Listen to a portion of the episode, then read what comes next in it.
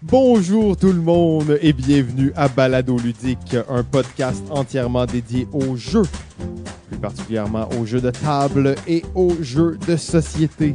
Aujourd'hui, saison 5, épisode 7.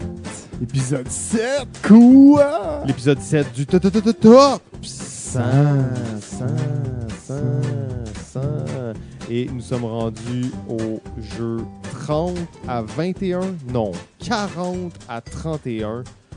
Euh, 40 à 31, Ouais, il on... est euh, 8h45, Ouais. septième épisode de la journée. C'est pas fini. C'est pas fini. Non, non, c'est pas fini. Euh, là, tu sais, on, on essaie de faire ça, 10 épisodes d'un coup, en une journée, une saison, une journée.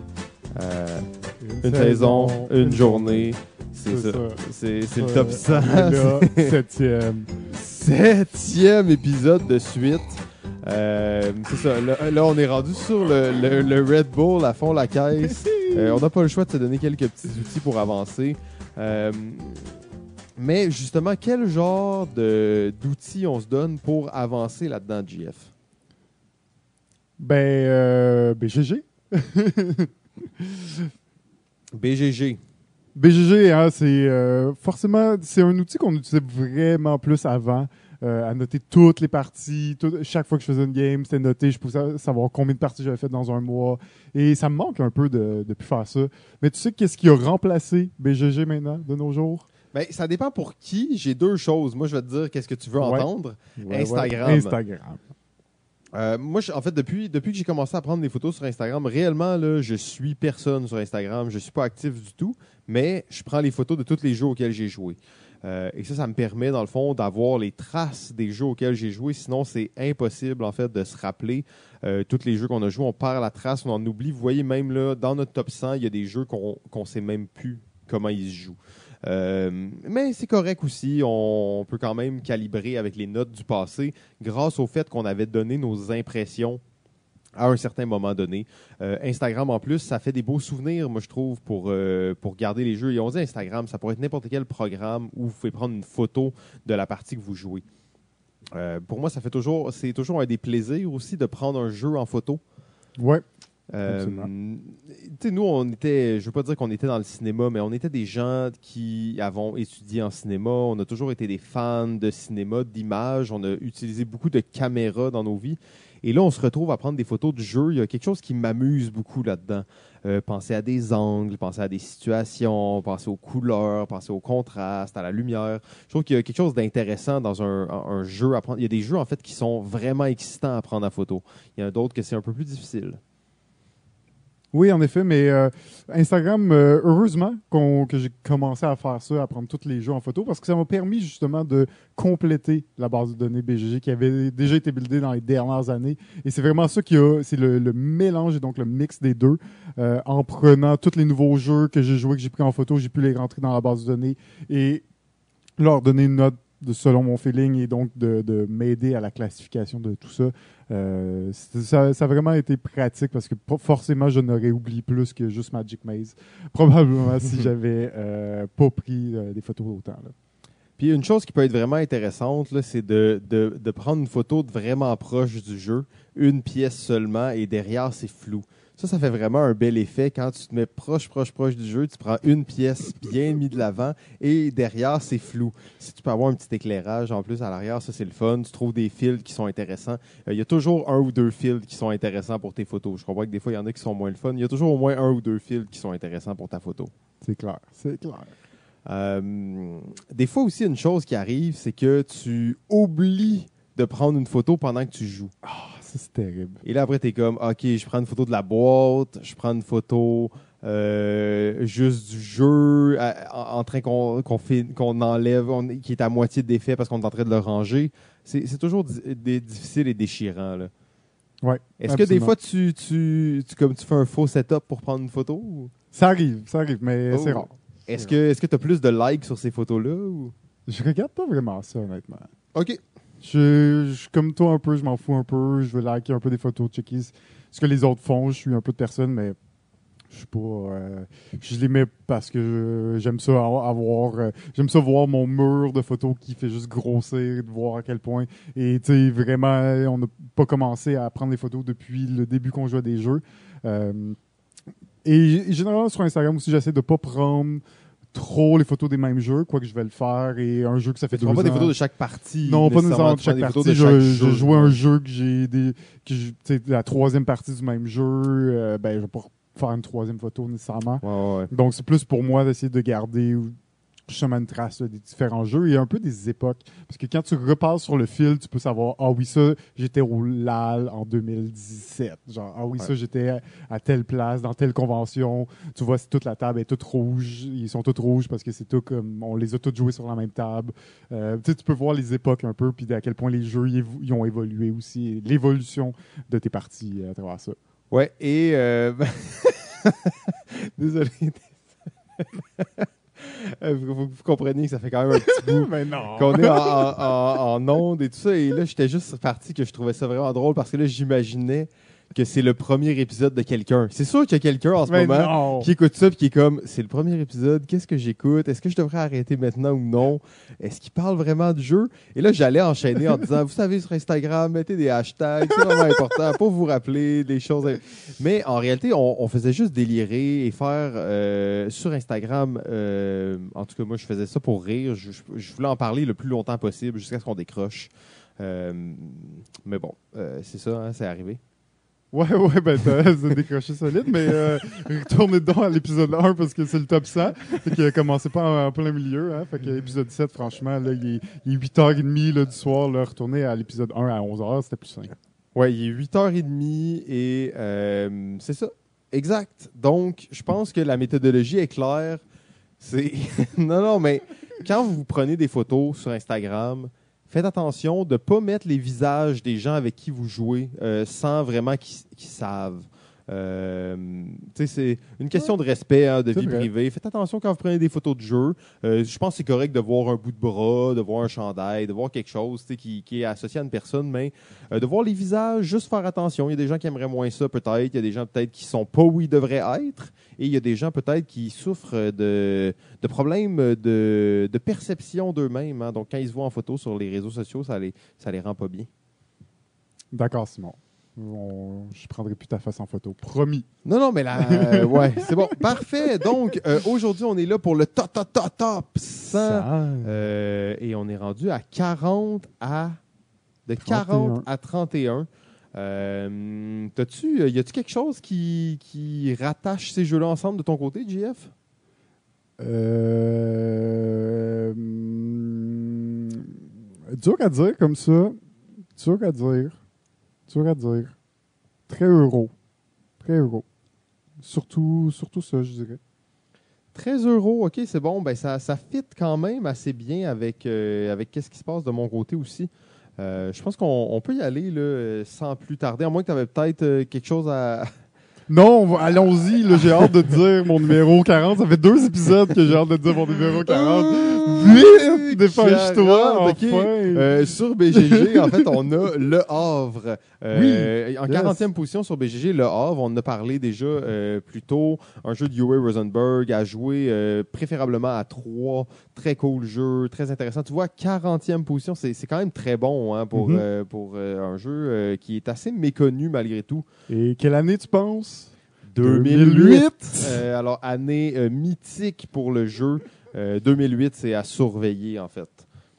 Ouais, ouais, c'est une année euh, prometteuse. Très, très prometteuse, je vous le dis. Ça va, devrait être bon en 2008. La bombe. Euh, de mon côté, euh, numéro 40, euh, c'est un jeu dont on a déjà parlé un tout petit peu tout à l'heure. C'est le jeu Deus. Oh, Euh, nice. ah oui. ouais, Ben oui, Deus. c'est vrai, toi, t'as as pu peut-être y jouer encore plus. euh. Ouais, c'est ça. Ben, j'ai, comme je disais, c'est j'ai cool. joué quelques parties euh, avec euh, la même personne, dans le fond, peut-être une douzaine de parties. Et euh, l- la particularité pour moi de ce jeu-là, c'est le fait de faire des gros combos. Euh, Comme tu disais, tu joues une carte, mais la fois d'après, quand tu rejoues une autre carte, si elle est de la même couleur qu'une que tu as déjà jouée, ben, tu fais toute celle de la couleur que tu joues. Et euh, bon, tu peux pas nécessairement abuser des couleurs, mais chaque couleur a un peu sa particularité de faire des points. Donc, tu vas vraiment choisir des, euh, des espèces de synergies que tu vas utiliser tout au long de la partie. Puis tu vas toujours faire des bonus de plus en plus sur puissants. quelques combos plus que d'autres aussi. là. Exactement. Puis c'est un beau jeu de, de placement de, de, ben, de positionnement sur le territoire. Là. Nous, on a joué beaucoup à deux joueurs, en fait, Mhm. et c'était euh, excellent. là. belle tension, tout ça. euh, grande capacité de faire justement des combos différents à chaque partie. Euh, très cool. Deus. Ouais, on est vraiment, tu sais, le feeling un peu de jeu de civilisation, mais vraiment comme on n'est pas en train de builder une civilisation, mais juste un petit village euh, Ouais. dans un territoire, tu sais, euh, que tu construis des bâtiments, mais tu sais, il y a des temples, il y a quelques temples qu'on peut pas construire, mais sinon c'est des bâtiments euh, ruraux ben, ben normaux, Très standard, très standard, ouais, rien de, de phénoménal, mais on construit notre petit village, puis justement là, le, cet engin, cette construction d'engin fait en sorte que très intéressant comme un jeu se développe à long terme, là. donc euh, ok, cool, je suis content de voir ça. Pour de vrai, tu sais, je dois dire, depuis tantôt, je pense juste que ça serait cool de reparler de comment peindre des bonnes photos de jeu, puis euh, faire de l'éclairage intéressant, peut-être Ouais. faire certaines mises en scène par Mhm. rapport à tes jeux, parler de Mhm. Instagram layout où tu peux Ouais, créer des, Mhm. numéros. non, non, mais t'auras une chronique là, pour ça, euh, saison Ouais. euh, 6, là, pas de problème. hein. c'est bon, c'est bon. Ben là, vas-y, là, Parle de ce c'est que quoi tu veux, hein. ton, ton numéro Non, mais le 40? numéro 40, Que le tu grand rêves. jeu, l'honneur, enfin, je vais de pouvoir en parler euh, abondamment. un jeu, un jeu mythique dans les jeux de placement d'ouvriers qui mélange une thématique jamais vue encore dans les jeux de placement d'ouvriers. C'est bien sûr D&D. On parle de Lord of Waterdeep. Quoi? En numéro 40. En sur mon top. 40e position, qu'est-ce qui se passe, JF? Là, on a dit que l'épisode 7 Quoi? allait mieux se passer que les autres. À date, c'est de loin l'épisode le plus difficile. Mais non, voyons donc, voyons donc, ça faisait deux épisodes que je mourais d'envie de pouvoir en parler enfin. Lord of Waterdeep, euh, qui est, oui, un jeu un peu... J'ai mal au cou. Yes! Euh, donc, c'est l'épisode. euh, c'est un jeu euh, de placement d'ouvriers qui se veut un peu standard, qui ont collé la thématique D&D pour vrai, c'est pas vraiment important. Ça reste que la mécanique de jeu est, vraiment bonne. Il y a cette construction aussi qui se fait de, la ville qui va te permettre d'avoir plus d'actions. Il va y avoir des, bâtiments que tu vas pouvoir mettre en jeu qui vont ouvrir des actions aux autres joueurs, mais qui va te donner un privilège vu que c'est toi qui l'as construit. Donc, c'est un jeu. J'ai joué pas beaucoup, mais j'ai joué aussi euh, en ligne. J'ai joué peut-être euh, trois parties en vrai et quelques parties euh, sur mobile. Et euh, c'est un jeu que je peux jouer en fin de soirée très relax. Je suis vraiment, euh, c'est vraiment simple, efficace, et, mais il y a quand même une belle création de combos qui se fait. Et c'est pas trop répétitif d'une partie à l'autre, je trouve. Je pense que, euh, ben moi, je suis quand même fan de ce genre de jeu, placement d'ouvriers, la bonne interaction indirecte entre les joueurs. C'est juste parfait pour moi. Euh, donc, ben oui, numéro, euh, numéro 40, c'est Lord of Waterdeep. Ça va bien, Simon? Je t'avais dit que ça va être un bon épisode. Le meilleur jusqu'à maintenant. Ouais, là, ça va être difficile d'en faire 10, je pense. Ça va être, ça va être compliqué. Euh, on va enchaîner, en fait, sans plus tarder. Numéro 39, on peut pas. on- la seule chose qu'on peut faire, c'est aller de l'avant dans une situation comme ça. Euh, BGG, au 39e rang, on retrouve, euh, en fait, Eclipse. Euh, qui est un Forex, mais qui en fait, euh, selon plusieurs personnes, le moment où les Ameritrash et les Eurogames se rencontrent. Euh, gros jeu d'espace, mais qui a des mécaniques assez uniques qui en font que c'est pas un gros jeu de confrontation en fait, mais plus un jeu de développement technologique, d'exploration. Eclipse,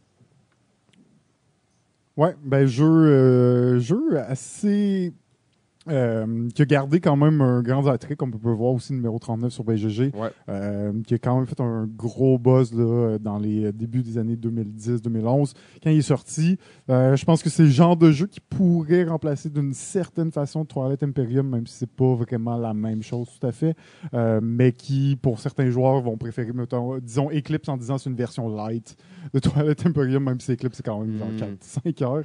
Euh, on s'entend que c'est pas light Eclipse. Mais ça peut être vu comme ça par des gens qui, qui aiment cette, euh, ce type de jeu, ce type de thématique. Pas joué assez souvent pour pouvoir le placer. Pas mon type de jeu non plus. Probablement pas un jeu que je vais rejouer très souvent, quoique la première et la seule partie fait était très intéressante. C'était vraiment le fun. Il y a plein de, de, de mécaniques intéressantes et euh, divertissantes à, ce niveau, au niveau-là. Puis euh, comment tu construis ta flotte aussi, qui, qui est super pertinent. Mais non, pas, pas un jeu que je risque de jouer beaucoup, malheureusement. Oui, euh, ben en même temps, moi, je- ça, ça, j'avais bien apprécié, mais Mm. euh, c'est pas un jeu que dans notre groupe, euh, on va jouer souvent. Mais quand on a la chance de jouer dans certains événements, je trouve ça toujours intéressant. Je serais d'ailleurs très curieux de faire une partie à neuf joueurs, là, où il y a Ouais, deux ou deux joueurs qui. Mm. jouent en même temps, puis ça tourne. euh, donc, je serais vraiment curieux de voir ça, ça a l'air de quoi. Euh, c'est le genre d'expérience qui m'intéresse. De mon côté, en 39e position, euh, un jeu auquel j'ai joué une seule fois, mais récemment, et c'est une partie mémorable, et je crois que je vais m'en rappeler quand même euh, pendant longtemps, c'est le jeu Churchill. Euh, gros wargame de GMT à trois joueurs dans lequel on va jouer euh, les, euh, les dirigeants, en fait, Churchill, Ro- Roosevelt et Staline durant la Deuxième Guerre mondiale euh, lors de leur célèbre conférence. En fait, il y avait dix conférences pendant la Deuxième Guerre mondiale que ces trois dirigeants-là ont fait.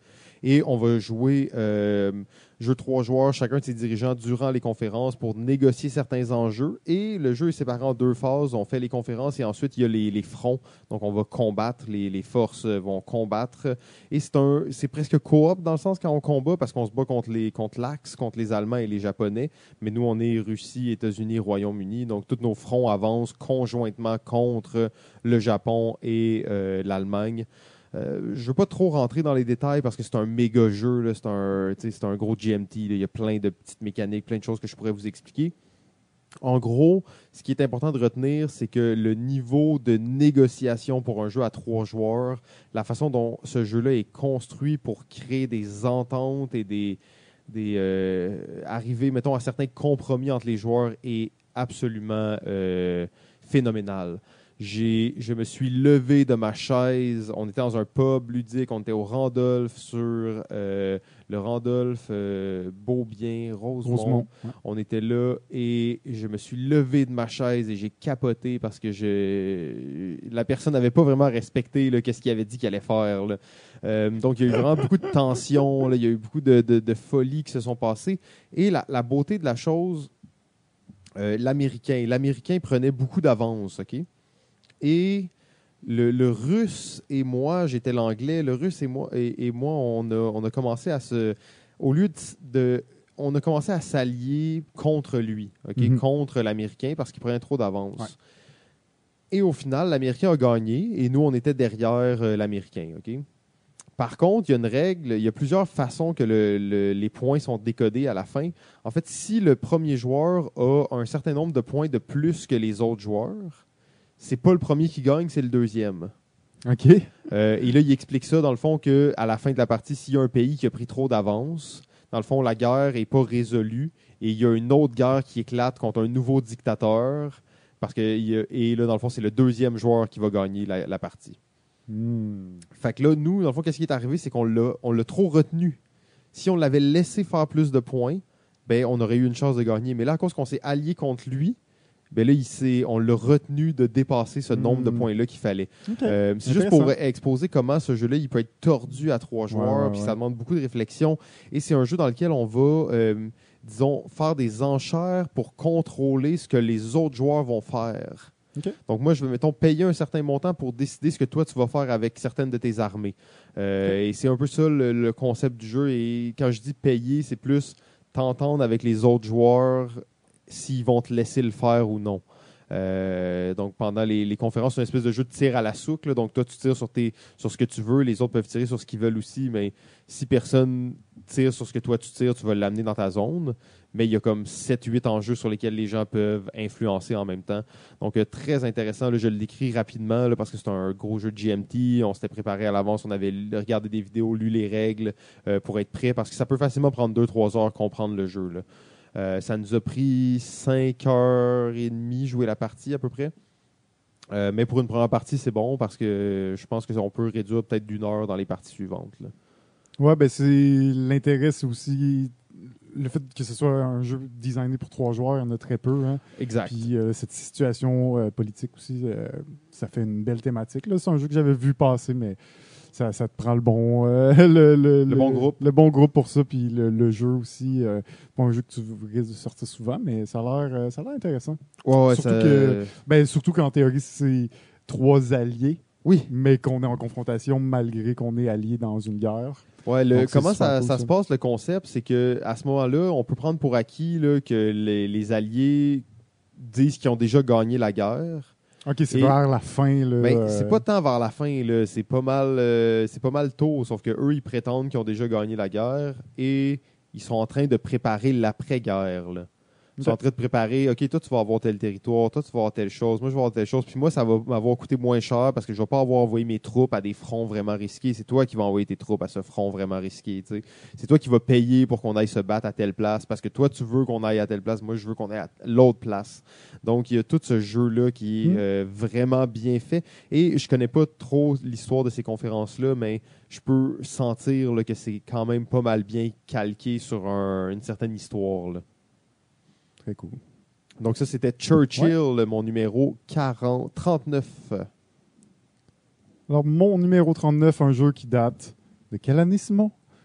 2008. Euh, C'est le jeu Space Alert. Oh, autre Space Alert! Pour Vladash va-t-il dans ce top? Euh, Et oui, euh, Space Alert, jeu euh, temps réel avec phase de résolution un peu turn-based, euh, où on a un équipage, on va devoir euh, un peu s'entendre à, à différentes tâches. Et c'est un jeu de programmation, donc en temps réel avec un, un ben, maintenant une application avant avec un, un CD, mais maintenant application euh, qui a une trame sonore qui va être ton timer, mais qui va aussi euh, avoir des événements un peu aléatoires, euh, dont des bris de communication, mais aussi c'est toute l'application qui va gérer l'arrivée de nouveaux ennemis qui arrivent en temps réel où il va falloir prendre la carte du paquet, le placer à la bonne endroit et gérer. Là, ben, on n'a pas à gérer qu'est-ce qu'il fait en ce moment-là. Il faut juste être conscient qu'il est présent et peut-être vouloir lui tirer dessus. Donc c'est un jeu où on va devoir s'entendre entre les joueurs. Euh, et on va programmer nos actions. Donc, on a une dizaine d'actions à programmer. Et là, tu sais que la première action, ça va être tu vas descendre. La deuxième action, c'est que tu vas armer le, le missile pour que l'autre joueur, le même tour, il puisse le déclencher et donc attaquer tel ennemi.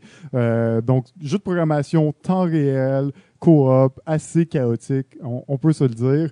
Et euh, ben, ce- cette phase-là chaotique, à la fin, euh, quand elle est terminée, ben, on passe dans une phase de résolution. Ok, Est-ce qu'on fait, ok, on fait la première action, est-ce que tout le monde ça a marché, blablabla. Il y a des, évidemment, s'il y a deux personnes qui essayent de prendre l'escalier en même temps, ça marche pas, donc on reste en même place. Donc ça va peut-être chier toutes nos, prochaines phases. Fait faut savoir aussi si quelqu'un monte à- au tour 3, s'il prend tel escalier, sinon ça risque de nous bloquer. Donc de communiquer euh, est- est la ressource principale forcément dans ce jeu et euh, qui, qui fait cette expérience assez unique euh, que j'apprécie beaucoup, que j'ai réussi encore à sortir à l'occasion, mais euh, qui, est, qui est vraiment le fun. J'aime beaucoup.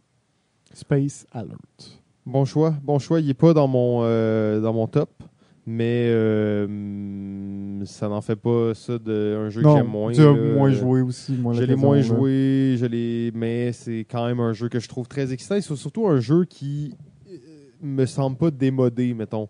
Euh, il n'a pas été remplacé nécessairement par quelque chose dans les derniers dix ans. C'est un jeu que justement que ça fait plus de dix ans qu'il est sorti. Mm. Et il est encore mentionné, il est encore connu, il continue d'être mis à jour parce que il n'y a, a aucun jeu qui est venu jouer dans ces plates-bandes, si on veut. là. Ouais. Numéro 38 euh, au 38e rang de, du palmarès BGG, on retrouve un jeu de nul autre de, que Michael Kessing. C'est le jeu Azul. Ouais. Donc, GF, ben, t'en as Bon, parlé euh, euh, ouais. abondamment tout à l'heure. Moi, il n'est pas dans mon top, mais encore une fois, faute de, de nombre de parties.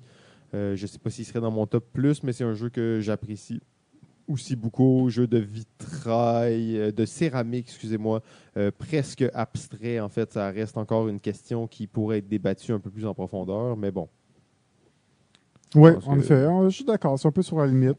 Euh, en même temps, tu vois ce genre de jeu-là, il n'y en a pas beaucoup dans le top euh, sans BGG. Exactement. peu, euh, Exactement. un peu Il y en a plus peu. abstrait, disons, là, il n'y en a vraiment pas beaucoup. 38e position, c'est définitivement un des plus hauts sur la liste. Donc, euh, quand même, le Spiel de 2018 encore bien représenté. Euh, ben, D'ailleurs, juste pour être euh, franc avec tout ça, c'est le premier abstract game sur BGG. Euh, Ouais, c'est celui qui a le plus haut classement là, euh, dans la catégorie jeu abstrait. Euh, donc Azul, très, très bon choix d'un auteur pratiquement légendaire en fait. Là. De mon côté, numéro 38, il s'agit d'un jeu polonais de Ignacy Cevicek fait par Portal Game, un jeu d'enquête détective, un Mhm. mod- modern crime board game, un jeu de table moderne euh, détective qui est vraiment, si on veut, l'héritier direct euh, des jeux comme Sherlock Holmes. Euh, on va privilégier aussi l'ajout de petites mécaniques de jeu qui viennent rajouter un, une espèce d'aspect temporel. Au-delà de juste prendre le nombre de coups que tu veux, il y a une espèce de pression et des mécaniques de jeu de déplacement un peu plus élaborées. Euh, et on va ajouter, bien entendu, une application qui permet de conserver, de compiler, d'observer vraiment plusieurs informations supplémentaires. D'ailleurs, euh, une des particularités de Détective, il y a une application web, dans le fond, sur laquelle on va pour jouer au jeu, mais il y a aussi plusieurs choses qu'on va chercher sur Internet, qu'on va chercher directement sur Google, en fait.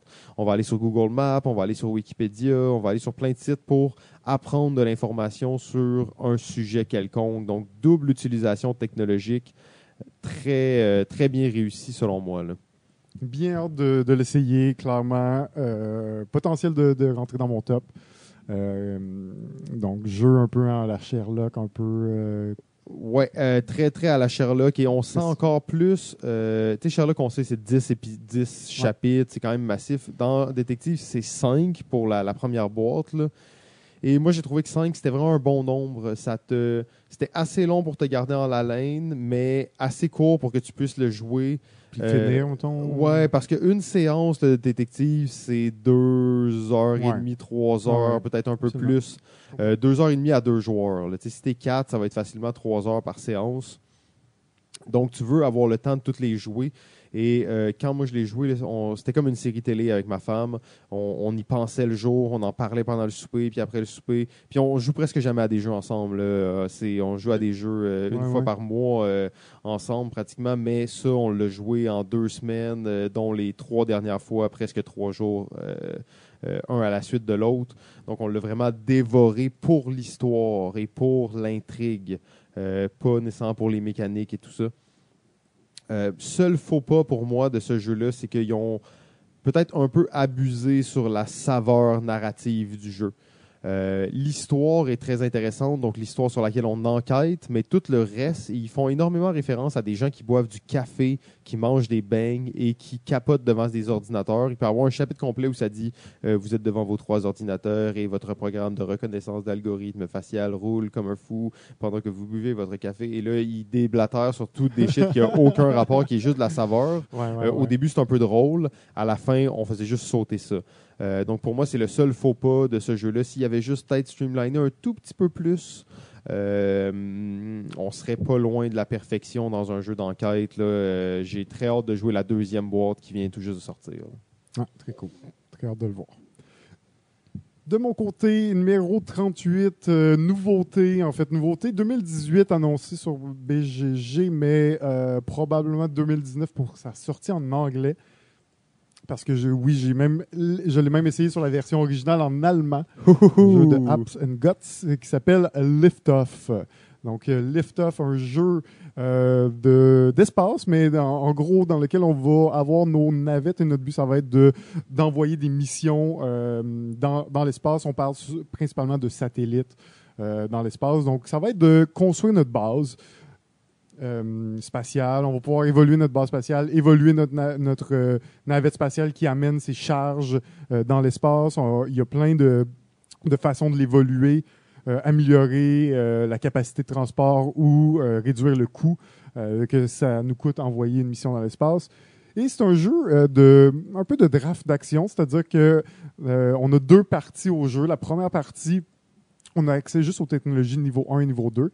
Et on va avoir des cartes, un paquet de cartes qu'on va piger trois cartes euh, chacun. Et ensuite, on va drafter pour euh, en conserver trois. Là. Dans le fond, on va garder une, on va en donner deux à l'autre joueur et ainsi de suite jusqu'à ce qu'on ait trois en main. Et on va devoir jouer euh, à tour de rôle chacun une action jusqu'à ce que tout le monde en ait joué deux. Une fois que c'est terminé, on distribue deux nouvelles cartes à tous les joueurs. On en a trois en main, puis on refait un draft. Donc, c'est clair, Simon? Oui, et total, euh, crystal clear. Euh, je me disais que c'était des gros mots, ça. Là. Tu sais, Je commençais à être comme. euh, c'est des gros mots, hein? euh, OK.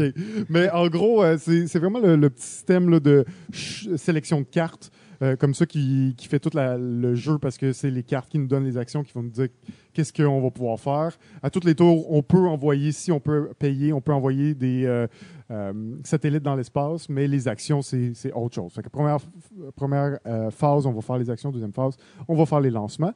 Et quand on a terminé la moitié du jeu, on reprend toutes les cartes, on a passé à travers le paquet, on les rebrasse et on passe à la deuxième moitié du jeu où là maintenant on peut envoyer des technologies niveau 3, niveau 4, un peu plus élevées qui donnent évidemment toutes les technologies qu'on envoie dans l'espace, nous donnent soit des bonus, soit des points de victoire dans le but d'être le plus euh, efficace. Il y a- on a aussi une autre façon de faire des points, c'est de construire la, la, la base spatiale. Donc, on peut euh, envoyer des- du matériel dans l'espace pour construire l'espèce de base spatiale qu'on va pouvoir construire collectivement et aller chercher des points en faisant ça. Euh, c'est un jeu que j'ai vraiment beaucoup aimé. On a fait quand même plusieurs parties, malgré qu'il était en allemand. Euh, une fois qu'on a décrypté les cartes et les Mhm. acquisitions et les types de les types de- d'actions des icônes, euh, c'était quand même pas si difficile de jouer, comme il n'y a pas beaucoup de texte euh, sur, euh, sur le jeu. Mais vraiment le fun, ce genre de jeu qui est un jeu d'espace, mais pas nécessairement juste un jeu d'espace Forex de confrontation, tout, mais qui, qui explore cette, cette thématique d'exploration spatiale et de, de conquête un peu, ben, m'intéresse beaucoup. Donc c'était vraiment une belle thématique, vraiment un bon petit jeu, qui se classe quand même assez haut sur la liste, numéro 38.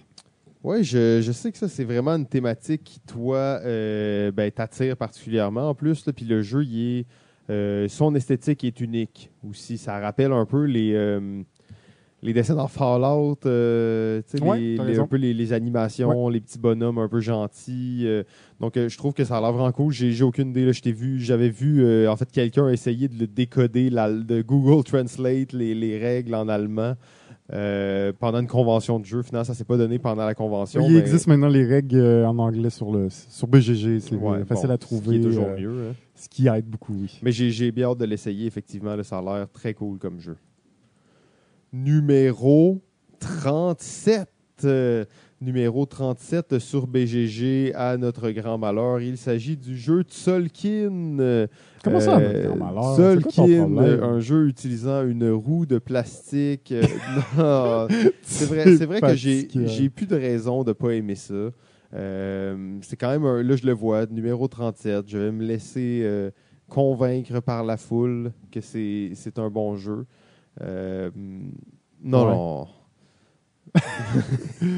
Euh, je vais en parler de façon plus euh, heureuse plus tard, OK?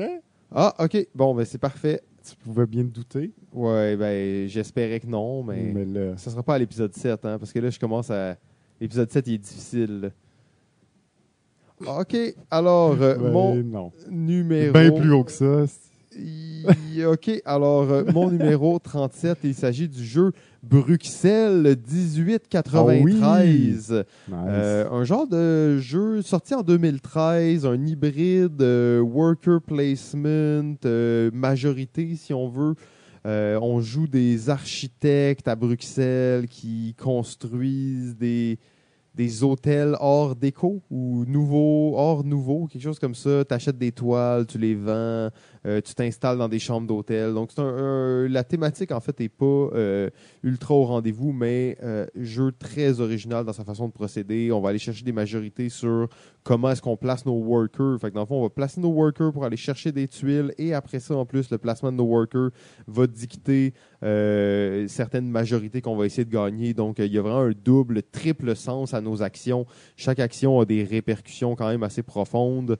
Euh, J'ai toujours bien apprécié ce jeu-là. J'ai pas joué énormément. Je dois en jouer peut-être quatre ou cinq parties, mais à chaque fois, là, ça a été toujours une, une expérience vraiment rafraîchissante. Ouais, ben écoute, euh, jeu que j'aimerais rejouer. J'aimerais rejouer. euh, ça vaut la peine de. se Il pourrait être dans ton top. Hein, Il pourrait être dans mon top, mais c'est un peu trop loin dans mes souvenirs là, pour que je puisse vraiment le, le placer. Euh, mais oui, oui, j'avais beaucoup aimé ça euh, à l'époque. C'était euh, très intéressant. De mon côté, un côté, euh, on est rendu dans des jeux plus légers. Là, tout- Ah ouais, ok, t'es dans une phase euh, tout Ah, tendre. aucun humour noir, aucune tension. Secret Hitler. Oh, ça c'est rough. Léger, léger. Donc, Secret Hitler dans les jeux de style Avalon, Loup-Garou, pour moi, et se classe euh, euh, très, très haut euh, par, cette thématique un peu controversée, on va se le dire. Mais jeu qui, marche très bien, jeu d'ambiance, donc où on va être les, fascistes un peu contre les nationalistes et essayer de trouver qui sont les fascistes parmi nous et surtout essayer de tuer Hitler. Donc, euh, façon un peu humoristique là, de traiter un sujet assez lourd, mais euh, un jeu qui marche très bien, un jeu d'ambiance qui, qui est très le fun, très euh, party-esque et euh, pour les gens qui sont qui sont dedans, c'est un jeu de négociation aussi, de, de, de, de discussion assez. Il faut, faut vouloir aimer ça, là, c'est un peu se, Mhm. se- s'engueuler, pas s'engueuler, mais tu sais, de discutailler de façon assez euh, prononcée et tranchée, oui, exactement.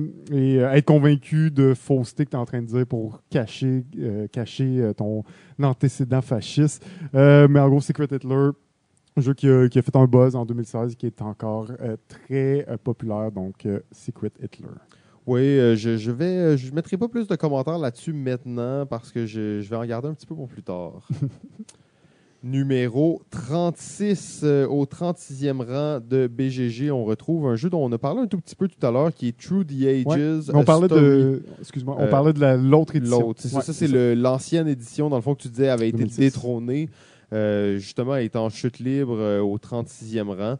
Euh, mais euh, c'est pas des jeux que je connais, donc, mais c'est des jeux qui m'ont toujours euh, beaucoup intéressé, vu leur côté très postmoderne. J'ai l'impression que ces jeux-là ressemblent plus à l'image qu'on a des jeux d'ordi de civilisation que les vrais jeux de civilisation. là? Euh, ouais, ben peut-être parce que oui, il y a une interface, on dirait, à ce jeu-là. hein. Comme je disais, les cube pushers, t'as plein de tracks où tu essaies d'améliorer tes tracks, puis tu, tu Mm, pousses des ouais. cubes vers le haut. Donc, c'est on dirait plein de, de, de, de barres latérales que tu peux déplacer. Euh, oui, et, et comme euh, il, il était très élevé avant que la nouvelle édition sorte, et juste euh, à titre de référence, la nouvelle édition est, rendue, est, est en troisième position. Ouais, c'est ça ce qui Fait est quand même sérieux. C'est ça, exact. Ça reste que, bon, je pense que par sa popularité d'antan, euh, Story of Civilization est encore dans le top, même dans le top 50 BGG. Euh, mais ça me surprendrait pas qu'ils perdent un petit peu de des, des positions vu euh, le fait qu'il a été un peu remplacé. Je vois pas vraiment la raison de rejouer à, À celui-là, à à versus là. le, le nouveau. ouais. Ça fait du sens. Euh, numéro 36, de mon côté, on en a parlé euh, abondamment et plusieurs fois, et même on en a parlé il n'y a pas si longtemps avec GF. C'est le jeu Tales of the Arabian Night. Unique Yes. jeu. Euh, ce jeu-là m'a déjà fait faire des cauchemars en réfléchissant à comment ils avaient mis en place leur grille de, de résolution pour aller décider à quel chapitre on devait aller. Euh, c'est d'une complexité monstre et c'est pas pour rien justement. Je pense qu'on n'a pas revu de jeu qui euh, parce que le système est juste trop excellent. C'est pas normal qu'il n'y ait pas de jeux qui ont repris ce système-là.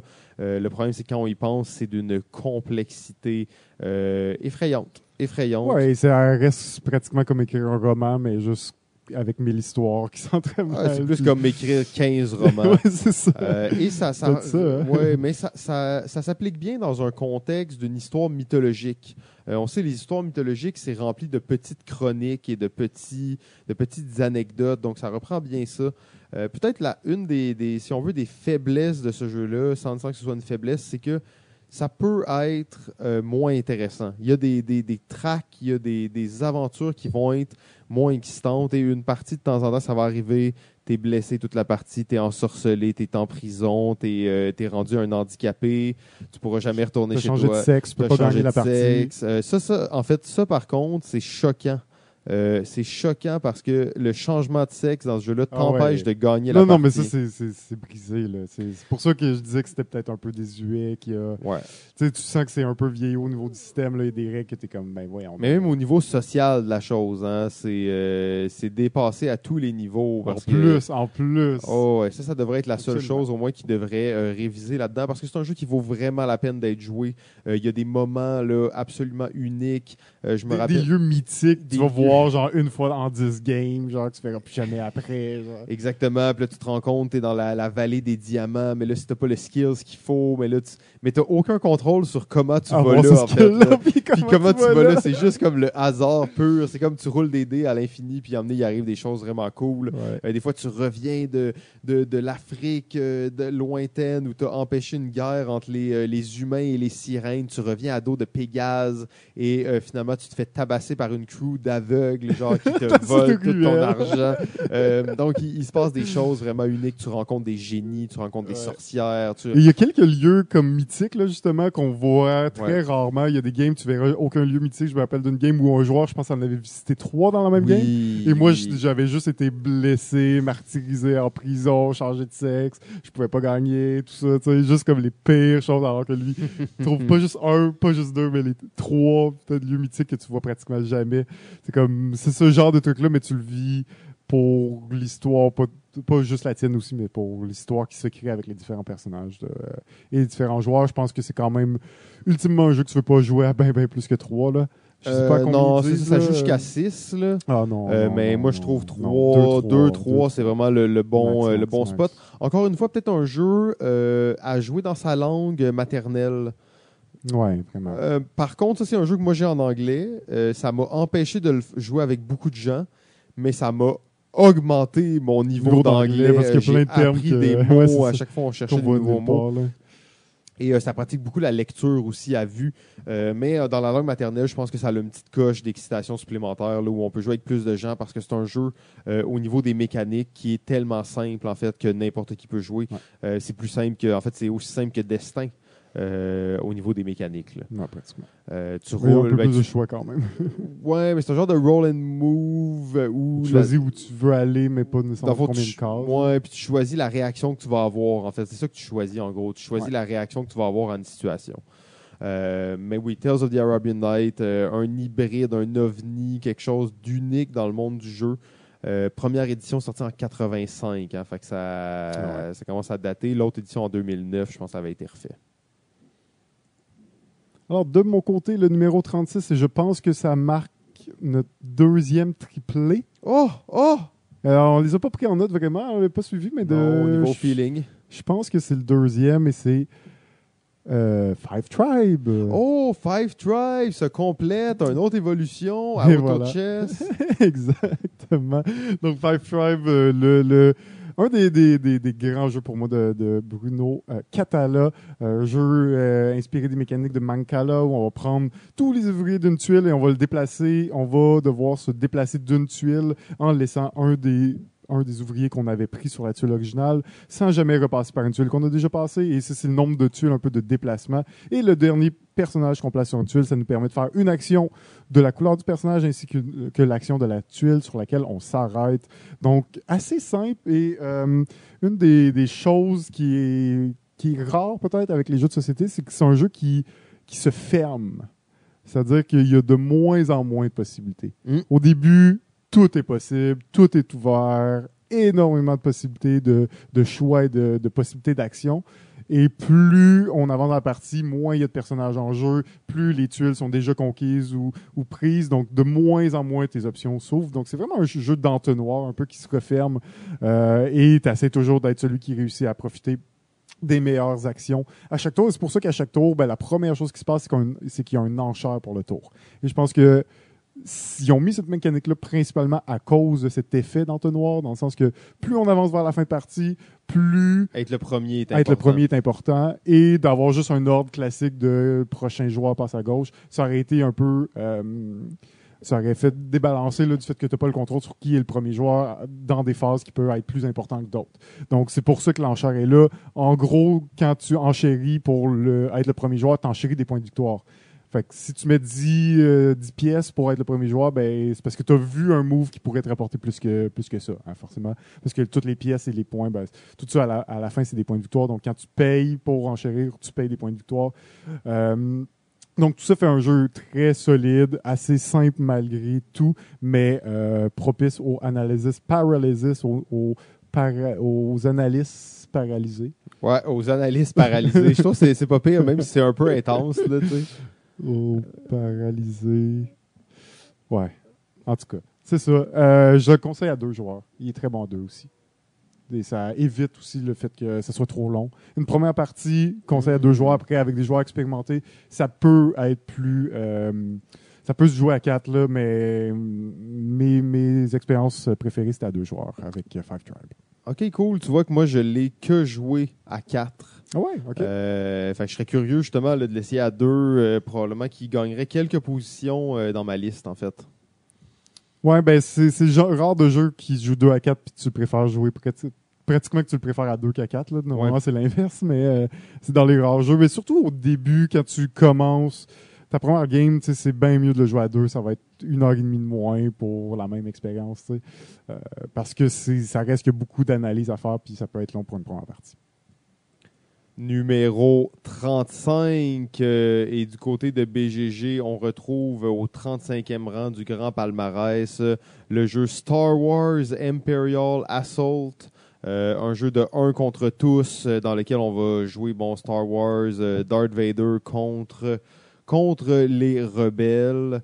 Euh, gros jeu de Fantasy Flight avec un scénario, avec des belles mécaniques. Tout ça, j'ai pas joué, mais euh, ça a l'air juste très cool. Mais ça, c'est les gros jeux. hein. Vous voulez jouer à ça, trouver le groupe qu'il faut. C'est un jeu de campagne. C'est un jeu pour un certain type de joueur. Et comme tu disais dans la majorité des jeux Star Wars, une mécanique de dés. Oui, une twist là, sur les dés. puis- Encore là, c'est pas des D8 là, il y a avec des symboles et tout ça, donc c'est très euh, très intéressant. De mon côté, numéro 35, il s'agit du jeu Orléans. Hmm, nice. Euh, Orléans qui, Yes. qui pourrait, selon moi, être, être beaucoup plus haut euh, dans ma liste, en fait. Euh, c'est juste que c'est pas un jeu que j'ai joué énormément. Encore une fois, on reprend l'idée là, de la mécanique de jetons dans un sac. Donc, on va appeler ça un chip building ou quelque chose comme ça. Chip bag building. On met des jetons dans un sac. Les jetons sont des, des ouvriers qu'on va piger à chaque début de tour, qui vont nous permettre de faire des actions, qui vont nous permettre d'évoluer notre village, de faire des missions d'exploration, de faire plein de choses dans le fond. Euh, sur le jeu, c'est un jeu euro, donc ça va nous permettre de faire les actions qui vont nous permettre d'acheter d'autres choses, de faire des points, de faire des ressources, etc. Euh, mais c'est juste très bien ficelé comme jeu, en fait. Je pense d'ailleurs qu'on va l'avoir les trois euh, dans nos listes. Et quand je dis les trois, je parle aussi de BGG. Euh, de mon côté, le numéro 35, c'est le jeu Vegas Showdown. Donc, euh, un jeu. un peu- Casino! un jeu de casino un peu obscur. Casino! sorti en 2005. Je vais construire un casino. Et oui, c'est ça que tu fais. Tu construis un, un casino étant chéri. C'est principalement un jeu d'enchères, on va se le dire. Euh, un jeu d'enchères très contrôlé. Oui. Euh, contrairement à la majorité des jeux d'enchères, mais euh, dans lequel, à chaque tour, dans le fond, on- il y a un plateau et sur le plateau, il y a peut-être je pense, six tuiles euh, qu'on va pouvoir prendre afin de bâtir, de construire notre casino. Et on va enchérir sur ces tuiles-là. Mais il y a un minimum et un maximum que tu peux payer. Fait que si tu es le premier, je veux cette tuile-là, ben, je paye le minimum. Si quelqu'un, euh, un- euh, l'autre joueur à son tour, ben, son but c'est il va pouvoir soit enchérir où que- quelqu'un est ou aller enchérir sur une nouvelle tuile. Et on va continuer jusqu'à ce que tout le monde aille récupérer une tuile ou une action. Donc, si je prends la dernière case, fait si je veux enchérir puis je vais être sûr que personne ne me dépasse, je vais sur la dernière case, donc le montant maximum. Puis je vais payer le plus cher, mais je vais être sûr de l'avoir puis personne ne va pouvoir me euh, overbid sur ça. Donc, la- l'autre joueur, ou s'il y a d'autres joueurs dans ce- sur cette tuile-là, il va devoir aller ailleurs, donc sélectionner une autre tuile. Puis en gros, tu as des tuiles, principalement euh, des petites tuiles euh, carrées. euh, Casino! ou des tuiles un peu rectangulaires qui va euh, constituer ton casino. Il y a trois euh, lieux à ton casino et bon, ces lieux-là doivent être connectés et sont représentés par des couleurs, euh, mais évidemment avec toutes les pièces possibles, autant les, les machines à sous que les tables de poker, euh, que des endroits pour, euh, que des bars, que tu sais, il y a, y a tout l'environnement là pour euh, attirer la, la populace à ton casino. Parce que l'autre l'autre truc, c'est que dans ce jeu-là, il y a deux choses que tu recherches, je pense, c'est la fame et les, la population, ou Mm. l'argent, l'argent et la population, dans le fond. Et tu essaies d'augmenter les deux euh, un niveau euh, similaire parce que à chaque tour, tu vas faire de l'argent égal à ton plus, à, plus bas. à plus bas. Ça, c'est une belle Ça, twist, C'est hein. une petite twist qui, est- qui se voit de- dans d'autres jeux euh, à l'occasion, mais qui est une petite twist qui marche bien. Donc, toujours en train, oui, tu veux monter la population de ton casino, mais tu dois toujours Casino! l'autre, euh, l'autre valeur à augmenter. Donc, euh, ben voilà, c'était mon numéro euh, 35 Vegas Showdown. Casino Vegas Showdown. Euh, oui, très cool comme jeu. Ça rappelle beaucoup. Ça a un feel vraiment de jeu de simulation. Euh, on sent là, qu'on dirait qu'on est en train de, de construire une maison dans Sims. Tu sais, des fois, on place Il y a un peu ça, hein, mais là, tu fais un casino, mais Ouais, tu euh, fais un avec les, casino. les mais- différentes pièces puis tout ça. Ouais, j'ai- J'aimais bien ça. Je sais pas d'ailleurs pourquoi. Je pense pas qu'il aurait fait mon top 100, mais c'est un, jeu obscur qui, qui, vaut, qui est quand même le cool de, de jouer puis de, d'avoir, euh, de pouvoir jouer.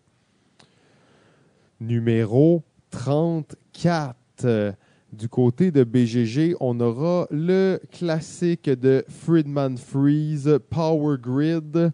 Euh, Il est encore très, euh, très haut, hein, 34 Très haut, quand même. 34 un jeu de positions. 2004. Tu vois que c'est un, c'est comme un classique qui est dur à, ben, un peu indémodable malgré le fait qu'il commence à être assez vieux. Oui. Euh, pour des jeux de la même époque, tu sais, Ticket to Ride a quand même une meilleure vie ou des trucs comme ça. Après ça, des jeux de 2004, il y en- a plus beaucoup qu'on joue encore régulièrement, mais Power Grid, hein, c'est ce classique qui reste. euh, qui Ça reste, ça reste. euh, on, on est loin de, des jeux que Friedman Freeze fait maintenant aussi. En 2004, on est euh, 15 ans plus tard. On voit à quel point il a évolué dans l'expérimentation et que maintenant, euh, il, je sais pas, il, il expérimente il- des Ouais, il est choses. rendu hein. où, là, maintenant, Il est rendu très, euh, très wild, en fait. Après avoir fait le, qua- le 34e jeu il y a 15 ans sur BGG, euh, maintenant, il, il est rendu ailleurs. Euh, il explore des choses. Ouais, c'est ça. il est rendu euh, très post-moderne. Ah euh, exactement. très- on, on va redécouvrir ces jeux dans 50 ans puis on va dire que c'est un génie. Ouais, ben d'ailleurs, le jeu qui était 101e euh, dans ma liste, qui a été déclassé à la dernière minute par euh, un nouveau jeu que je venais de jouer, c'est donc le jeu qui était centième il y a quelques jours. C'est le jeu Futuropia, qui est euh, le dernier jeu de Freeman Freeze, justement, un jeu d'abus euh, complet, de combo, un jeu très particulier, en fait, qui ne fit pas du tout dans les tendances actuelles de l'industrie. Euh, un jeu facile, comme diraient certains, un jeu où on fait beaucoup de points. Donc, en tout cas, c'était une mini parenthèse. Mon numéro 34, et on a un triplé. Un triplé, encore une fois, c'est le jeu Star Realms, le petit jeu de cartes de deck building. Euh, on a vu des versions comme Hero Realm et Cthulhu Realm, mais euh, j'ai pas entendu vraiment parler de ces versions-là. Je suis pas sûr qu'ils font qu'elles font un tabac dans l'industrie, mais Star Realm a fait beaucoup de bruit quand c'est sorti. Euh, j'ai joué beaucoup sur carte, mais j'ai joué encore plus sur application mobile. Euh, tout petit jeu de deck building, de vaisseau qu'on va attaquer notre ennemi avec ça, point de vie. Euh, on essaie de faire euh, des dommages à notre, adversaire. Superbe, superbe jeu, plein d'extensions, plein de nouveaux vaisseaux qui viennent donner des nouvelles, des nouvelles twists au jeu. Donc, il y a vraiment beaucoup à explorer avec un si petit jeu. Ouais, ben écoute, euh, rien de plus à dire. hein. Je pense que euh, on a fait le tour, le triplé, un autre triplé. Un autre triplé, qui se rajoute. c'est Auto vraiment- chess, on a trois cool. niveau 2 Ouais. C'est fort. Ça va bien, fort. ça va bien. Mon numéro 34, euh, c'est le jeu qui. Ah, je pense pas qu'on va avoir un triplé là-dessus, mais qui est déjà apparu sur ta liste. C'est le, c'est le jeu Neuroshima X. Ouais, il était, je pense, 98e sur ma liste.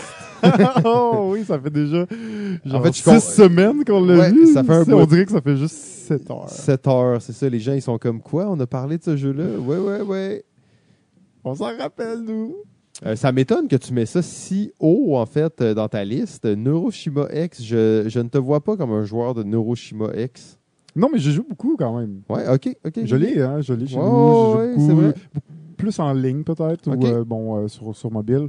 Mais euh, ouais, ouais, très cool. J'aime beaucoup ce jeu. J'ai- pas exploré l'entièreté du jeu avec les extensions tout ça, mais pour ce qu'il est, la, la, la fluidité du jeu, une fois que tu le connais, très très efficace. Je trouve que ben le fait que ce soit tactique, c'est ça qui c'est ça qui fait que peut-être qu'il est un peu plus haut que d'autres jeux de confrontation plus stratégiques, dans la mesure où tu es vraiment là. Un peu euh, en égalité avec tout le monde, puis tu essaies de t'en sortir avec les tuiles que tu piges, puis c'est vraiment, tu sais, tu piges trois tuiles, puis t'en joues deux sur ces trois tuiles, puis l'autre, tu la scrapes, tu pourras plus jamais la jouer de, la, game. Euh, donc, il y a toute cette, à quel point c'est serré, puis tu dois prendre les bonnes décisions, qui je trouve qui, euh, est assez intéressant, puis qui, est différent des autres jeux de confrontation. Et l'ergonomie des tuiles, il y a tellement d'informations, mais c'est pas, ça n'a pas l'air surchargé, tu sais. Donc l'économie est tellement bien faite. Bon, c'est un jeu polonais, c'est bien fait ces jeux-là. Euh, donc euh, Nooshima, ben oui, euh, je te dirais qu'il y a, il a, il a probablement perdu des places, beaucoup de places par rapport à ce que je l'aurais classé il y a quelques années. Mais euh, quand même 34, euh, c'est c'est pas mauvais. Pour moi, ce jeu-là a quand même malgré tout un petit euh, défaut fondamental, c'est que l'aspect de hasard est vraiment présent. Euh, à ton tour, tu dois piger une tuile, la jouer, donc un peu à la carcassonne. Mais t'en piges trois, Ouais. et t'en joues deux des trois, puis la troisième, tu dois la scraper. C'est ça. Donc, il y a peut-être un petit côté où tu es un peu plus limité dans ce que tu peux faire. Euh, par contre, c'est ce qui fait aussi que le jeu euh, roule assez vite. Ouais. Euh, et que souvent, Exact. une partie va pas être suffisante pour cette déterminer. bad luck-là, elle est répartie à travers, également à travers tous les joueurs. Après ça, oui, bon, potentiellement, tu peux avoir une partie moins euh, chanceuse que d'autres, mais je trouve que c'est le fait que ce soit quand même assez équivalent pour tous les autres joueurs et que t'as pas vraiment de mauvaise tuile, tu sais. Tu c'est- vrai. des fois, tu te dis, hey, si j'avais celle-là, je la jouerais là, mais t'as eu d'autres choses, puis tu l'as joué ailleurs, puis ça faisait comme. C'était peut-être même mieux. Tu sais, c'est- Ouais, t'as peut-être pas de que- mauvaise, mais t'as clairement des meilleures. Tu sais, chaque Ouais. deck a vraiment ses tuiles qui sont vraiment fortes. Si tu les piges au bon moment, Ça peut te donner ça va te donner un avantage. Mm. Euh, oui, mais bon choix, bon choix. Numéro 33. Euh, euh, sur BGG, à la 33e position, j'ai un jeu sorti en 2015 qui s'appelle Kingdom Death Monster. Un jeu euh, qui peut se vendre à 2200 pounds sur le Geek Market, mais on va plutôt aux 3000 dollars américains. On voit beaucoup de chiffres autour de 500 dollars dans le marketplace. Euh, je n'ai aucune idée c'est quoi ce jeu-là en fait. Kingdom Death Monster. Horreur, mature, fantasy, adulte, roleplay, grid movement. Un genre de gros jeu d'aventure de campagne, j'imagine, euh, kickstarté euh, de folie. Là. ouais. Mais Ben, qui atteint le 3 33e rang sur BGG. Kingdom Death Monster, ça me dit vraiment quelque chose. Là, je suis en train de vérifier. Kingdom Death Monster 1.5 sur Kickstarter, 12,3 millions de dollars d'engagés. Oh. C'est le Kickstarter euh, de jeux de société le plus Lucratif. lucratif. Oh my God. OK. Par contre, là, j'ai l'impression que le 1.5, c'est peut-être une réitération. Je suis pas sûr que c'est exactement le celui qu'on voit sur le top en ce moment. Je, je connais pas beaucoup ce jeu-là, honnêtement. Je, je l'avais entendu à cause de à cause de ça. Là. Kickstarter 12 Ouais, millions. C'est ok. c'est, euh, euh, mémorable. c'est le number one maintenant. là. Pendant longtemps, c'était comme Exploding Kitten à 6 millions. Mais euh, Kingdom Death qui l'a qui l'a redépassé. Euh, il, y a, il me semble que ça a été kickstarté il y a peut-être début 2017, si je ne me trompe pas. OK, Ils mettent 2015 pour la sortie de ce jeu-là sur BGG. Après ça, est-ce qu'il est sorti? Après ça, il a été re-kickstarté, justement, comme tu dis, avec l'édition. Parce que là, c'est vraiment mentionné 1.5. Fait que peut-être qu'il a été kickstarté. Là, ils ont fait un Ouais. deuxième Kickstarter, nouvelle implémentation du jeu. Euh, difficile à dire, je ne le connais pas beaucoup. Mais euh, 12 millions sur Kickstarter. Ouais, c'est quand même fou. Donc, euh, c'est ça, un jeu vraiment où on va combattre des monstres. C'est un jeu d'horreur euh, apocalyptique, pratiquement. Euh, ça fait peur, en fait. Hein? Ça fait peur. Un jeu totalement obscur, mais qui a rapporté 12 millions de dollars, qui est le Kickstarter le plus lucratif. Ça, c'est la preuve que Kickstarter... Selon moi, Kickstarter va pas détruire l'industrie du jeu, mais a vraiment créé une industrie parallèle qui Ouais. est tout aussi viable, mais elle est parallèle. Elle Elle est est vraiment différente. différente. est vraiment différente. C'est pas la même chose. C'est pas à mépriser ou à honorer. C'est juste comme une autre chose. Euh, donc oui, c'est ça. De mon côté, mon numéro 33, euh, un jeu d'horreur. En fait, il faut bien avoir des coïncidences dans la vie. Un jeu de fantômes et un jeu du génie Antoine Boza. Un jeu Mhm. coopératif d'horreur qui n'est pas Kingdom Death Monster. Euh, et c'est 1.5. 1.5. Euh, c'est le jeu Ghost Stories euh, de Antoine Boza, comme j'ai dit. Donc, euh, célèbre euh, jeu coopératif. Euh, D'ailleurs, euh, vous savez bien entendu en quelle année est sorti Ghost Stories? 2008. Euh, donc, euh, c'est un jeu effrayant, très difficile, considéré comme l'un des coops les plus difficiles, euh, dans lequel on va jouer des moines Shaolin qui vont défendre leur cité contre des fantômes, donc des moines taoïstes qui vont défendre leur cité contre des fantômes durant une nuit d'attaque. Jeu très simple, hein. on a neuf cases avec des actions spéciales, il y a des monstres qui arrivent de tous les côtés. Ça rappelle un peu une espèce de tower defense euh, euh, dans lequel il y a des roulements de dés. Chaque joueur va jouer un personnage qui a des pouvoirs particuliers. Euh, il y a une prise de risque à prendre dans le jeu. Il y a vraiment euh, quand même beaucoup de profondeur. C'est un des jeux, euh, un des jeux que j'ai le plus joué euh, dans ma vie. En fait, il n'y a pas beaucoup de jeux que j'ai joué 20-25 parties, mais euh, Ghost Stories en fait partie. J'ai joué beaucoup seul. C'est un jeu coop. Incluant dans le noir dans un garde-robe. C'était pas dans le noir, c'était juste dans un garde-robe. on était dans une fête, dans un party. On était dans un chalet entre amis et tout le monde dormait. Je voulais pas réveiller les gens. Il y avait un grand walk-in. Je me suis installé là. J'ai joué à Ghost Stories. Euh, c'était parfait. En fait, Ben hein, j'ai eu le temps de jouer deux parties. Sûrement que j'en ai perdu une, j'en ai gagné une. Euh, J'adore ce jeu-là. Merci à Antoine Boza d'avoir créé ce jeu-là il y a maintenant un peu plus de 10 ans. De mon côté, numéro 33, un jeu de construction de ville, euh, ma foi magnifique euh, par ses pièces, ses, ses composantes euh, et malgré tout assez simple, et c'est le jeu Medina. Donc, Quel beau jeu de ville! oh que oui, donc vraiment le jeu où tu as le plus le feeling que au début il y a rien, il y a juste un petit puits puis des petits paysans puis plus ça avance, plus la ville se construit et plus la partie avance, plus c'est serré. Tu pensais pouvoir installer ton temple mauve? Non, non, non, non, je t'ai volé la dernière place possible pour placer un temple et maintenant tu ne pourras plus en avoir. C'est un jeu qui se referme très rapidement. Donc c'est pas un très long jeu, on parle d'à peu près une heure. Et euh, rapidement, là, à passer un peu la moitié de partie, tu te rends compte à quel point il n'y a pas assez de place pour tout le monde dans le jeu. Tu essaies de placer le plus de tes bâtiments pour faire le plus de points de victoire.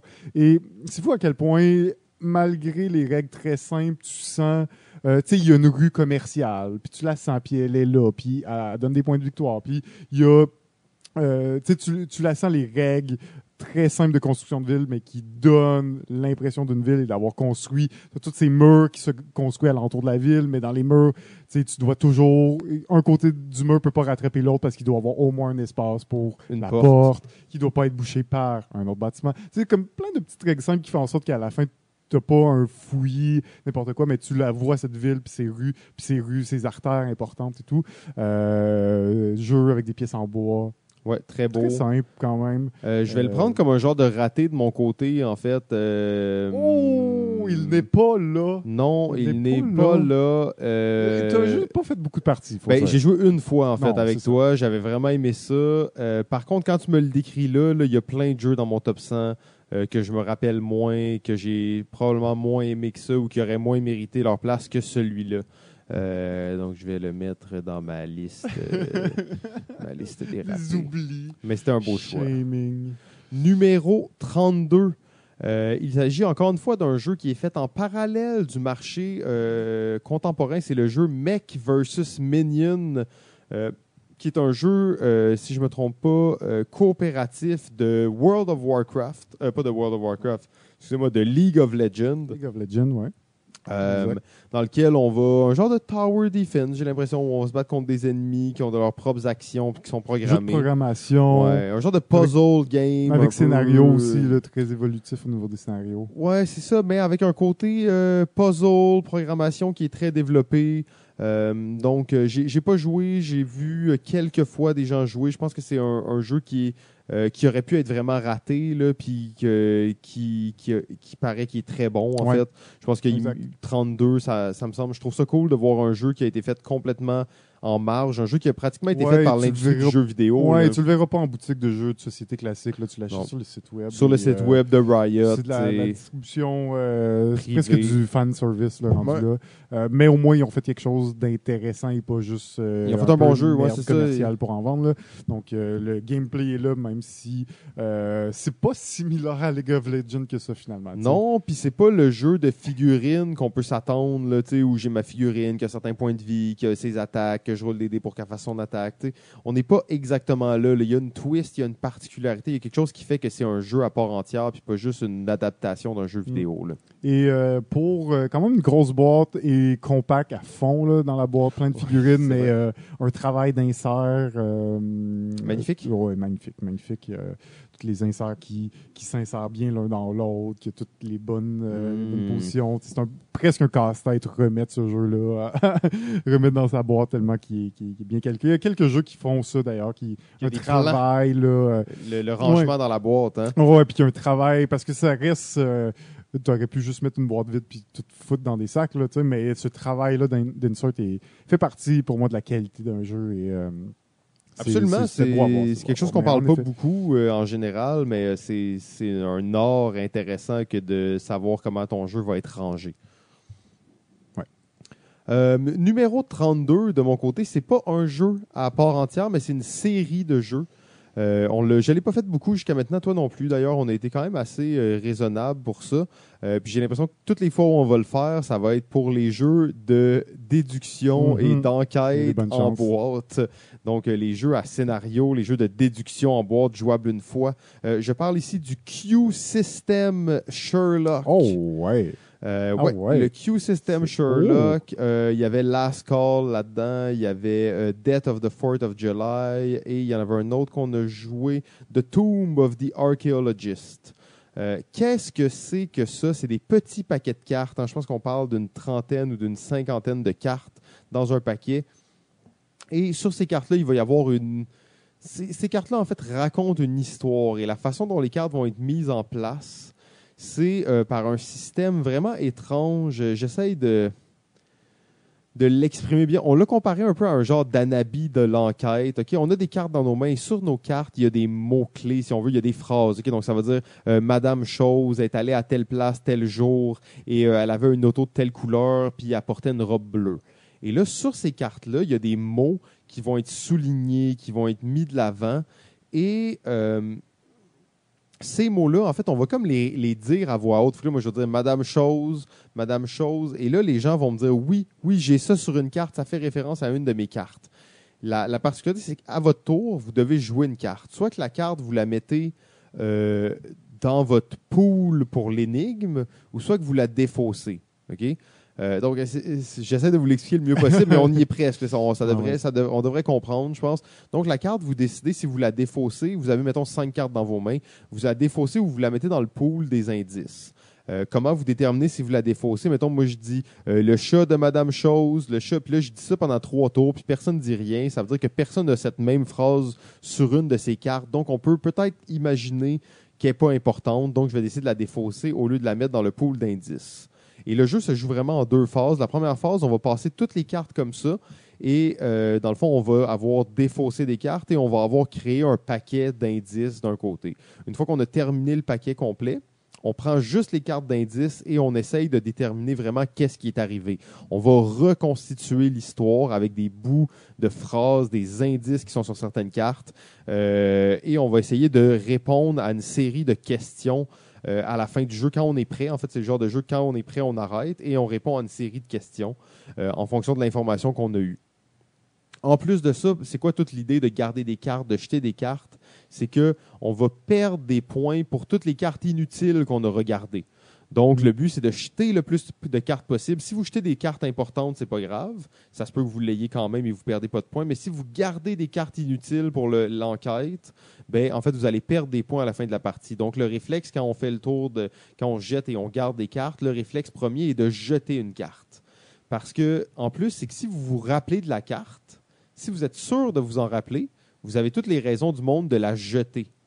Parce que vous êtes sûr de vous en rappeler. Donc, même si elle est importante, ben, vous allez vous en rappeler. Si elle n'est pas importante. Ouais, il faut le mentionner lors de la Ouais, résolution. faut, faut le mentionner aux autres, aux autres joueurs, sinon. euh, Ça reste risque que si tu défonces une carte que tu t'en rappelles pas trop puis qui finalement peut te donner un indice Euh, ouais, là, tu vas être triste. Tu sais, là. c'est- là que, que je joue le jeu, fait que tu fais pas juste défoncer automatiquement, mais euh, cette mécanique simple fait quand même un jeu euh, original, hein, quand ouais, même, ouais, par sa ouais, simplicité, ouais, hein. euh, et je trouve que c'est un, un format vraiment le fun. Tout petit jeu de cartes. Cartes un peu cheap, ok? Tu sens les cartes sont.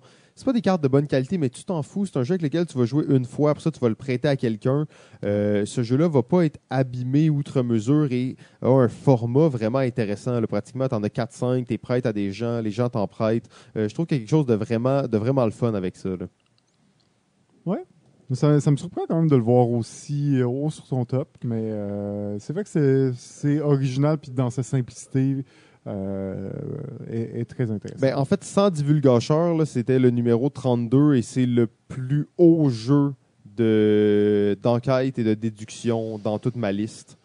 Euh, Hmm. Le seul jeu qui aurait pu peut-être rivaliser avec ça et peut-être qu'il le fait aussi, c'est Détective, là, qui est juste un peu plus bas dans la liste qu'on vient de voir.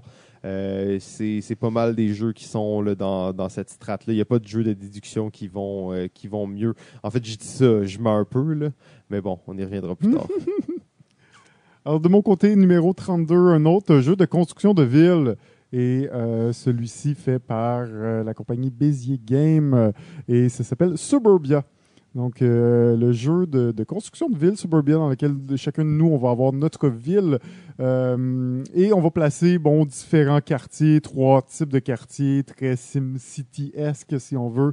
Euh, donc, euh, les quartiers résidentiels, industriels, commerciaux.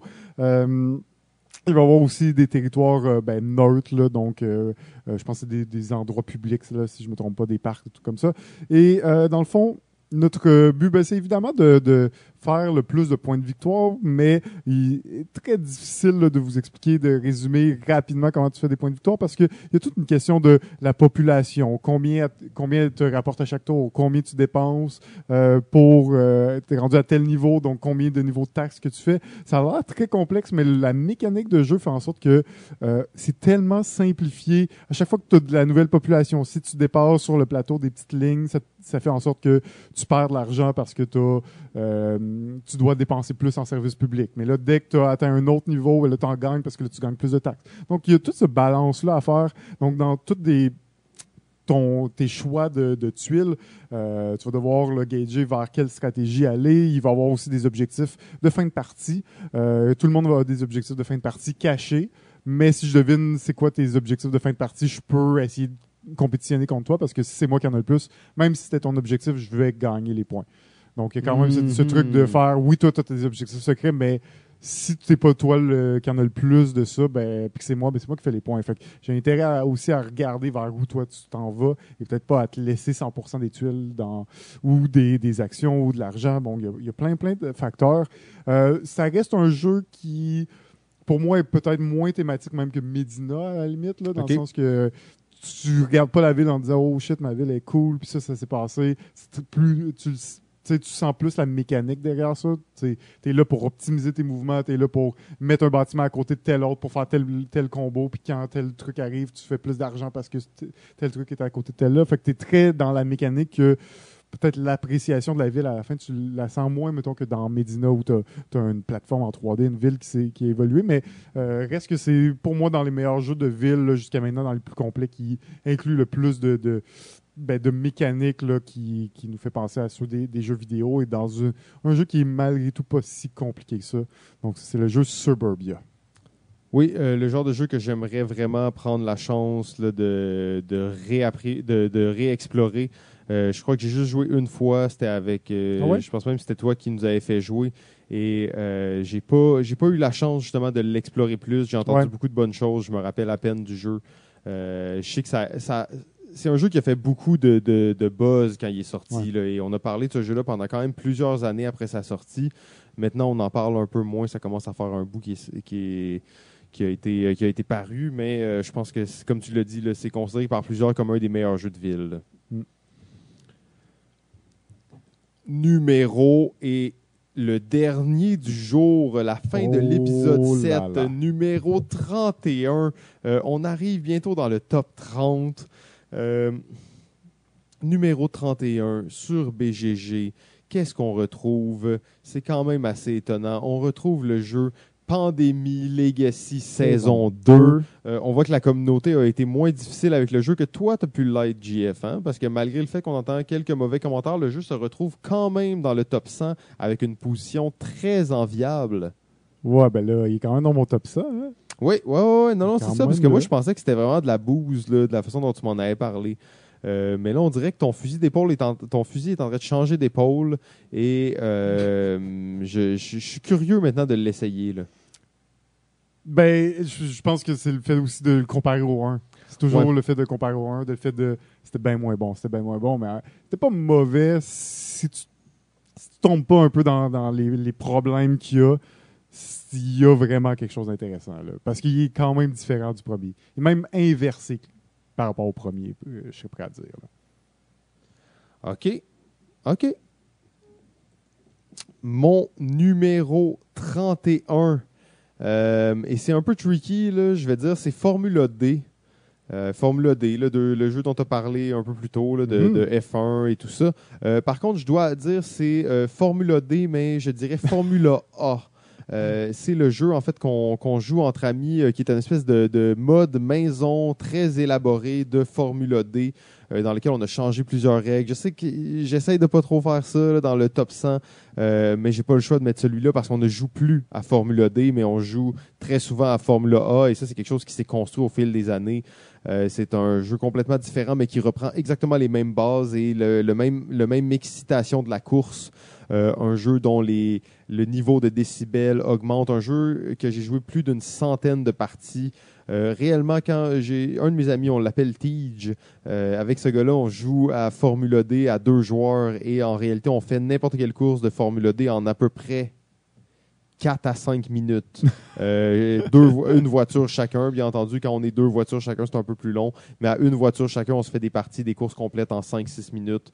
Euh, donc, c'est très, très excitant. C'est presque un jeu en temps réel, tellement qu'on l'a joué, Ouais, qu'on l'a maîtrisé. Euh, on a fait un, un méga tournoi aussi, un championnat où on était euh, cinq écuries, deux voitures chacun, de l'argent.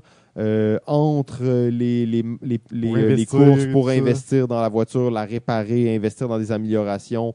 Euh, on avait fait, je crois, cinq, euh, cinq courses, euh, un championnat, donc vraiment très excitant. C'est c'est un jeu dans lequel j'ai investi beaucoup de temps, euh, que je continue d'apprécier beaucoup. L'excitation de la voiture. Je suis pas, pas du tout un fan de voiture, euh, mais dans Formula D, c'est très bien réussi. Ouais, ben, j'aimerais vraiment ça pouvoir essayer ce mode-là que j'ai toujours pas essayé. Le- Ah ouais, Formula GF, je croyais que je Moi, croyais je, que je prêt, mon écurie, euh, elle embarque. Oh, Dès que j'ai le financement, c'est le man. Je vais acheter une licence, puis j'embarque. magnifique, j'ai très hâte à ça, puis euh, je pense que ça va vraiment valoir la peine. Mon numéro 31, jeu que tu as déjà parlé un peu plus tôt euh, durant la saison. Un jeu de programmation chaotique de robots dans une usine qui font un rallye. Ça n'a pas rapport. Quelle thématique fuckée. Un jeu de 1994. C'est pas croyable, ce jeu-là. Robot rallye. Je pense même que les pièces, les, les pièces étaient en métal dans la plomb. programmation. En plomb. En Ouais. plomb, des grosses Pierre, pièces. notre ami. Pierre, on salue. Il y a l'édition euh, originale du jeu avec les pièces en plomb. C'est fou, là. Maintenant, euh, c'est un peu plus euh, plastifié, ces pièces-là. Ouais. hein. En fait, on, on jouait avec euh, les, euh, les enfants du démon Mark Guénette, euh, le démon Belzébuth en personne. On n'en a pas beaucoup parlé cette saison-ci, mais euh, bon, vous comprenez maintenant qu'il est dans, de- dans la mythologie comme les autres. Et ces enfants, en fait, avaient, euh, avaient peur de toucher les pièces en plomb. euh, que ça aille dans leur sang et qu'ils soient contaminés à jamais.